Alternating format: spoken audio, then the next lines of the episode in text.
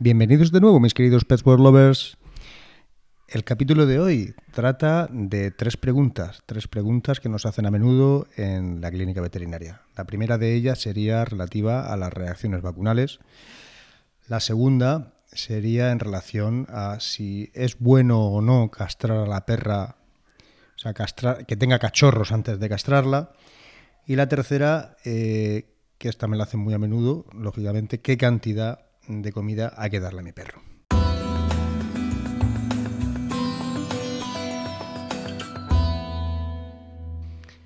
La primera pregunta, eh, reacciones vacunales.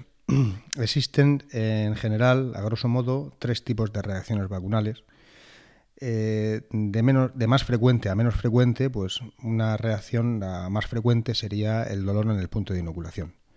Esto ocurre de vez en cuando, y bueno, es simplemente pues el dolor, eh, como ya he dicho, en el punto de inoculación, simplemente pues en unos días generalmente pues se pasa ese dolor y ya no tiene más consecuencias. En el caso de que sea muy duradero, pues siempre se le puede administrar al animal un antiinflamatorio no esteroideo, siempre con la recomendación del veterinario, por supuesto, y acabaría este, este episodio de dolor acaba en unos días. Una segunda reacción más infrecuente, que nos puede asustar un poquito más, son las reacciones vagales. Esto pues, es una reacción del sistema nervioso, ocurre cuando pues, el perro es muy sensible, existe mucho dolor, el perro está nervioso notamos una reacción vagal significaría pues una caída de la tensión del animal, en fin, un tambaleo. Bueno, este tipo de reacciones eh, son más infrecuentes, pero no son peligrosas en el sentido de que con un poquito de suero intravenoso eh, la reacción es pasajera y no hay ninguna consecuencia para el animal.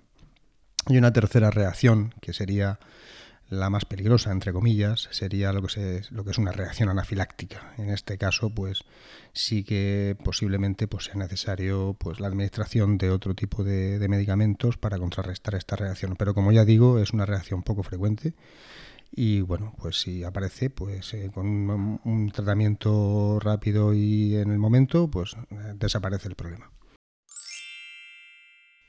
En cuanto a la segunda pregunta, si es bueno que mi perrita tenga cachorros antes de castrarla, pues bien, esto es una leyenda urbana. Generalmente la gente piensa que, bueno, mi perrita, pues tiene que, es necesario que tenga cachorros porque así de esta manera, pues, pues ya no, no tiene tumores, porque creen que el tener tumores en las mamas y esas cosas, pues es debido a que la perrita no ha tenido nunca cachorros. Pues no, no es así, es una leyenda urbana.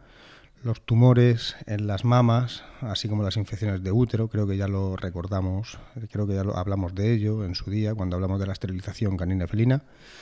Son, son, tienen influencia hormonal, da igual que la perrita haya tenido cachorros, una perrita que haya tenido cachorros puede tenerlos de igual manera que una perrita que no haya tenido. Entonces no tiene nada que ver. El momento de castrar a la perrita, creo que ya lo, hablamos de ello, es generalmente después del primer celo por lo menos que pase un celo. De esta manera evitamos que en un futuro la perrita, cuando se haga mayor, tenga problemas de incontinencia urinaria. En cuanto a la tercera pregunta, ¿qué cantidad de comida he de darle a mi perro? Bien, esto es muy variable, depende sobre todo del tipo de comida que estemos administrando. En general, bueno, eh, todas las marcas de pienso, en su parte de atrás generalmente, pues llevan tablas que nos indican, que nos orientan en cuanto a la cantidad de comida que hay que darle según la, edad, según el tipo de perro, según el peso de adulto, según la actividad que tenga el animal.